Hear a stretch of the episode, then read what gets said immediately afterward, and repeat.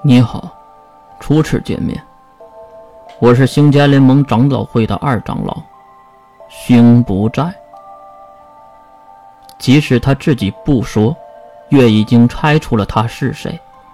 眼前的男人大约五十岁左右，很瘦弱，但长相慈祥，脸上没有一点恶人的感觉，怎么看，怎么像一个正派的人物。你好，前辈，我就不用自我介绍了吧？旁边的是关灵。越简单的话语，然后看向对方，叫我星老就可以了。还有两位我都认识，毕竟你们是如梦二小姐的朋友嘛。如梦，关灵这才反应过来，如梦也是新家联盟的呀。您是如梦的亲人吗？这是关灵的问题。是的，我们是一个家族的。不过，现在您的朋友如梦小姐的家族出了一点小问题，是当家人遇害的事吧？关灵的话让心不再愣了一下，因为在他的心中和如梦一样，当家无足轻重。呵呵呵，虽然那也算一个大事儿。不过还有一个，希望您能帮忙。一边说，一边将目光转向了月。为什么是我？月其实不应该问这句话，但是为了安心，还是问了。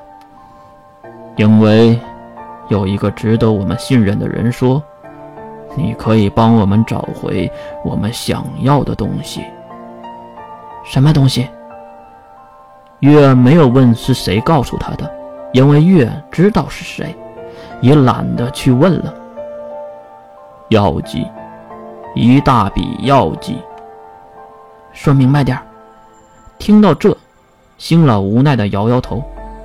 老夫也不知道全部的情况，但是可以和你说说我知道的全部。您说。星不在长叹一口气。仿佛在表示自己的无奈。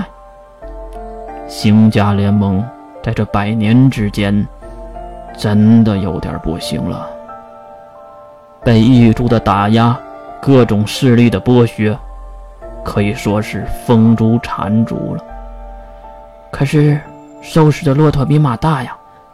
星老摇摇头：“我们本来就是马，怎么和异族那样的骆驼比呀？”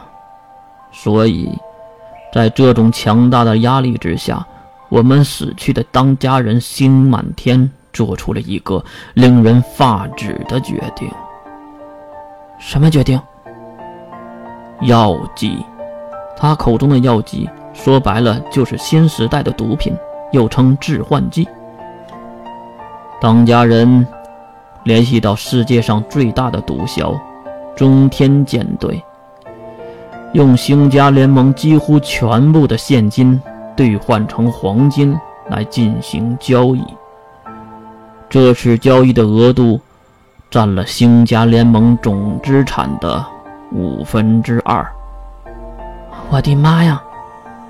这个感叹词是关灵发出的，可想而知那是多少的钱。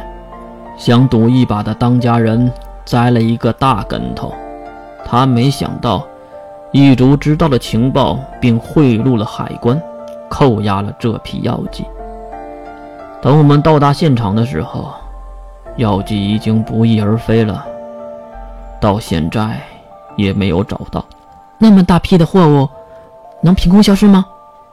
这话还是关灵问的。虽然难以相信，但是我们搜索了整个海关、海港。所有的仓库确实没有，即使是出库的监控也没有拍到药剂到底去了哪儿。能搜索海港的仓库，可见星家联盟的实力也是很厉害。原来是这样，那你来找我，是想让我找回药剂？全部都在金龙头的计划之内。月有些不爽，但是又看了看身边的关灵，好，我会帮你找回药剂。不过，我的酬劳是什么？星不在，星老微微一笑，在茶几下面拿出一个小盒子，银色的金属盒子不是很大，放在了茶几上。星老还拍了拍盒子的表面，然后才看向月和关灵。这里装着二十八军消失的秘密，你帮我拿回药剂，这个秘密就归你。你可以卖给任何一个想要他的势力，绝对值很高的价钱。我怕我没命花。月竟然推走了面前的盒子，因为二十八军消失之谜他是知道的。那你想要什么？月指向盒子，在这个条件的前提下，再附加一个条件，我要。星家联盟大小姐，星如梦，这个人，什么？即使是关灵，都和星老异口同声的喊了出来。我说，我要星如兰，也就是星如梦姐姐这个人。